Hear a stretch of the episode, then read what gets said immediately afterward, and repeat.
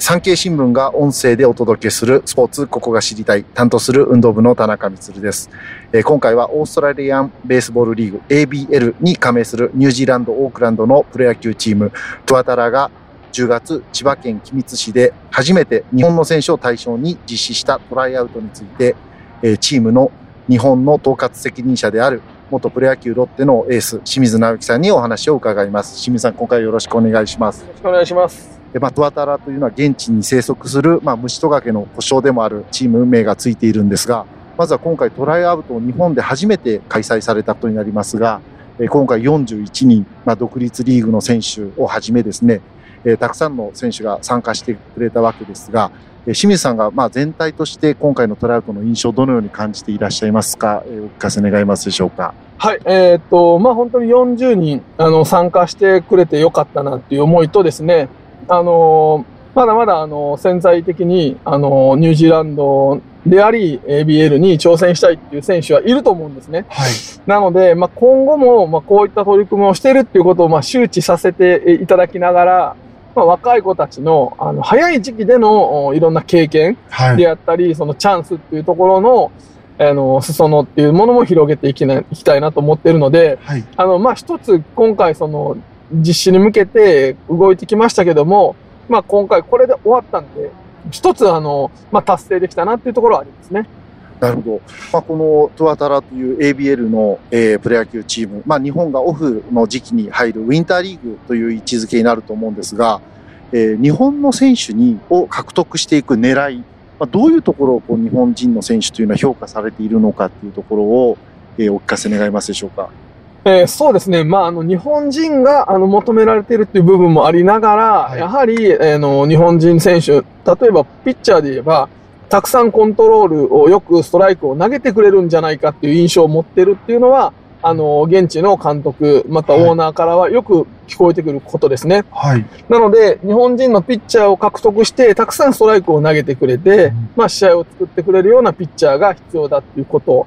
と、あの、もう一つはやはりアメリカを中心とした ABL っていうところで、はい、アメリカからのいろんな選手が来たりっていうところで、パワーですね。はい、日本人選手でもパワーがある選手がいれば、そこは獲得していきたいっていうところを、はい、あの、求められてるので、今回トラウトで重点的に彼らが見てたところというのは、90マイルを超えるようなストレートでもしっかりと弾き返せるのかっていったスイングの力。はい。ピッチャーであれば、ある程度投げたボールがストライクゾーンに行ってですね、はい、ある程度そのスピードも、そして変化球のキレもっていうところをあの求めてるんだなっていうのが、まあ、今回1回目やって分かったところですね。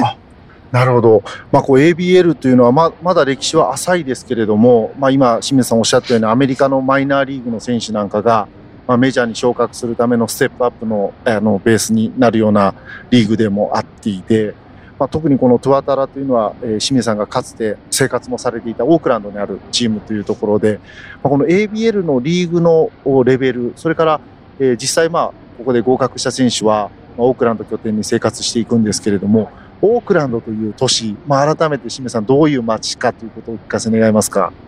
いやもうオークランドは本当に住みやすくて、はい、えっと、僕も移住をして、もう向こうに家を構えてですね、はい、まあ家族と一緒に生活した街でもあるので、まあこれはもうはっきり言います。とても住みやすい。そしてもう日本人の方だったら食べ物っていろいろ気にすると思うんですけど、はい、もういろんな食べ物があってどれも美味しいんですよ。特に、まあ、日本からですと直行便が成田からオークランドに出てますので、はい、まあこれはニュージーランド航空で1本で行けるっていうところ、で、えっと時差なんですけど、はい、えっと縦に飛ぶんですね。横じゃなくて、北半球から南半球、はい、に飛ぶので、そんなになくて、あっても4時間なんで、うん、あの、3時間4時間と思ってもらえれば、あの、時差ボケっていうところでも、うん、あの、そんなに負担にならないっていう部分があるんですね。なので、まあ、彼らがニュージーランドを拠点としたチームでやるっていうのは、うん、もちろんオーストラリアもそうなんですけども、はい、本当にこう恵まれた環境なんじゃないかなというふうに思いますね。まあ、かつてやっぱりウィンターリーグというと中南米なんかで、まあ、日本から行く場合、ね、治安の心配なんかもありましたけども、野球に集中できるという環境になるんでしょうかね。そうですね。あのまあ、いろんなね、見方があって、あの、それぞれいいところも悪いところもあると思うんですけど、うん、やはりこう、日本人の選手たちが行くときには、まあ、治安どうですかとか、まあ、特にその中南米のカリビアンリーグですとか、いろんなリーグありますけど、そういったところの環境と比べると、まあ、比較的安心して野球をする環境じゃないかなというふうに思いますね。なるほど。まあ、このトライアウト自体がですね、まあ、清水さんがニュージーランドで現地の野球連盟の GM、えー、補佐などを務められたりとか、いろいろとこうニュージーランドの野球界のあの発展に普及されてきた中で、このトアタラのトライアウトが、まあ、日本で実施されていくということにつながってきたんだと思うんですが、まあ、今年まあ初めてのチャレンジということで、来年以降もこの実施していく可能性があるのかということと、千葉県君津市で行われて、この君津からまあ羽ばたいていくような若い選手をどういうふうにこう送り出していきたいのか、そのあたりの観測なんかをちょっと最後の話聞けたらなと思うんですが。そうですね。あの、これは本当に一過性の今年だけっていうことではなくて、中長期的にこの千葉っていうところで、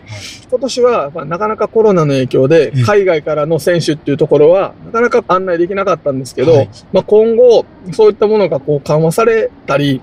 ろいろこう緩くなってくるとですね、アジアの選手のトライアウトの拠点っていうところまで、ちょっとイメージはしてます。でやはりこう、僕自身も千葉ロッテマリーンズで育ちましたし、やっぱり千葉に恩返しっていう部分も含めて、引き続き千葉県内で、まあ、機密し、含めて、あの、こういったものを実施していこうというふうに思ってますし、今後はですね、北半球でやってる野球がですね、このオフシーズンの使い方っていうところで、あの、今日本で NPB ではフィニックスリーグやってますけど、はい、まあ、やれてそこまでの季節だと思うんですよね。うん、二軍の選手のね。そうですね。はいなので、それ以降のところの使い方っていう部分では、本当にこう11月の中旬から1月いっぱいまでやってる、え ABL っていうところを、どのようにこう有効活用しながら、日本の野球側から見れば、そこをどれだけこううまく活用できるか。そしてまあそこのレベルが上がれば、日本のチームも、まあそこで腕試しじゃないですけど、実績を積んで春のキャンプにつなげていく。若手の育成につなげていくって部分も、あの、十分できると思うので、まあ、両輪ですね、日本の、日本から見た ABL に対しての、その、どういうふうな使い方をしていくのか。そしてまた ABL であり、ニュージーランドチームがですね、そこでどれだけ活躍するのか、はい、そこがどうやって成熟していくのか、まあ、ここ両方をね、自分ができるところでサポートって言いますか、お手伝いできたらなというふうに考えています。なるほど。ABL のまあ発展が日本球界の発展へと、まあ相乗効果を生んでいくというところを期待されているわけですね。そうですね。あの、どっちかだけがいいってわけじゃなくて、やはりそれぞれのリーグで求めてるもの、あのチャンピオンであったり、いろんなものがあるので、そこをこう、うまくですね、両方が使いやすいようなところの、まあ、間に、え、入っていることで、まあ、両方がね、ウィンウィンな形になっていって、また野球がね、世界的にもこう盛り上がって、え、くれれば、まあそこはあの野球人としてすごく喜ばしいことかなというふうに思ってます。なるほど、わかりました。ありがとうございます。今回は、えー、オークランドプロ野球チームトゥワタラの日本の統括責任者で元プロ野球ロッテのエース清水直之さんにお話を伺いました。どうもありがとうございました。ありがとうございました。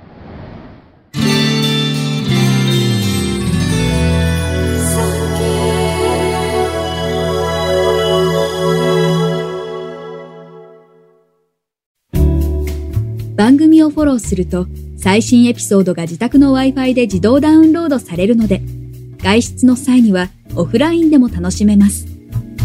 歩きながら、運転しながら、地下鉄でも大丈夫。ぜひフォローをお願いします。